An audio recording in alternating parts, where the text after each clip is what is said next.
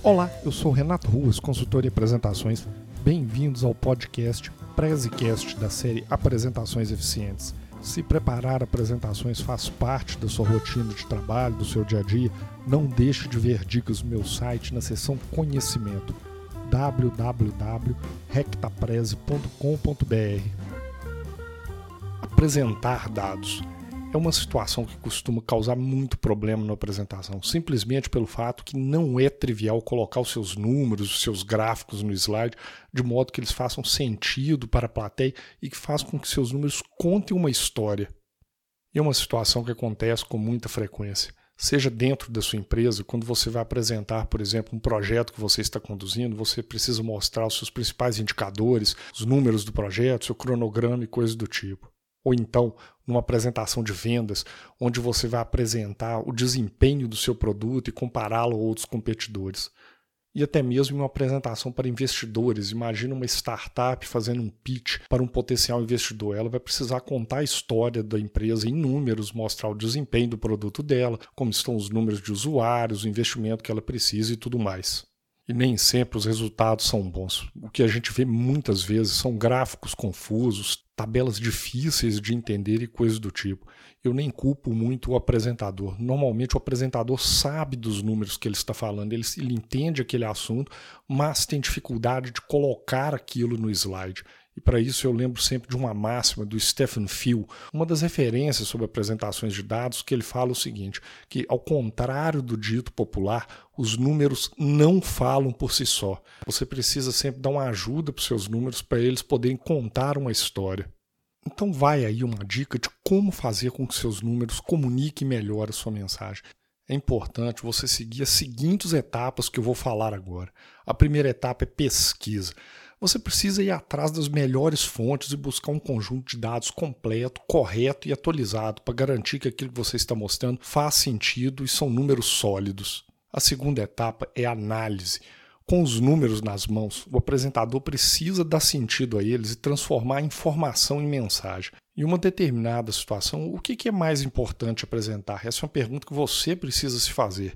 É mais importante mostrar números absolutos ou variações percentuais?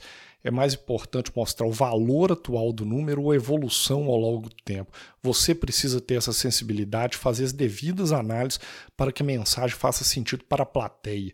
Não deixe para o público o trabalho de análise, e sim mostre os números já devidamente calculados. Se a plateia tiver que fazer conta na hora, vai acabar deixando o apresentador falando sozinho. A próxima etapa é dar contexto aos números. Escolha a melhor forma de apresentar os seus dados. Cada tipo de gráfico tem uma aplicação específica e a escolha do tipo correto é essencial. Se você vai mostrar evolução no tempo, porcentagens ou relação entre duas variáveis, é preciso usar a melhor ferramenta para que a mensagem fique clara.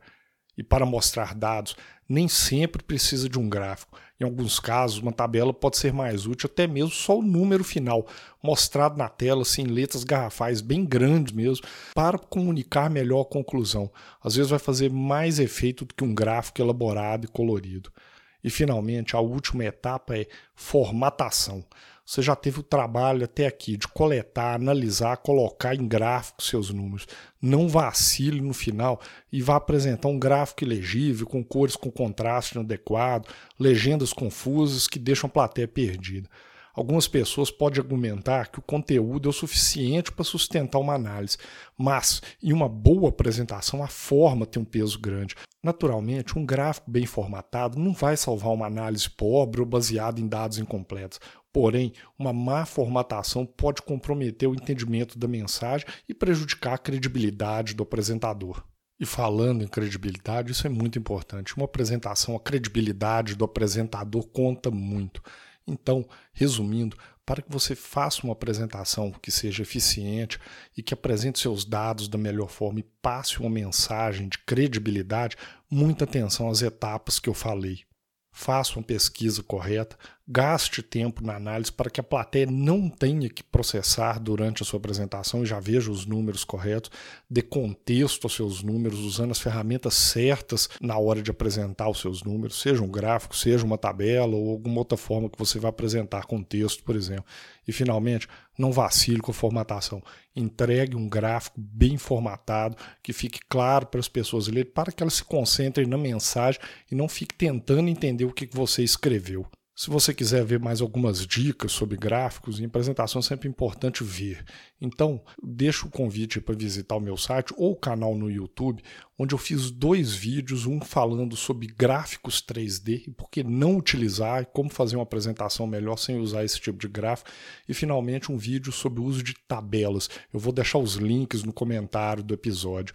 A tabela, eu sempre brinco, às vezes ela não é tão atraente quanto um gráfico, mas tem horas que ela pode fazer o trabalho melhor. Então confere os vídeos lá para ver algumas dicas de como usar melhor e formatar melhor seus gráficos. Gostou do episódio? Então não deixe de conferir outros episódios da série Apresentações Eficientes. E não deixe de visitar meu site também para algumas dicas em vídeos e artigos. Muito obrigado e até a próxima.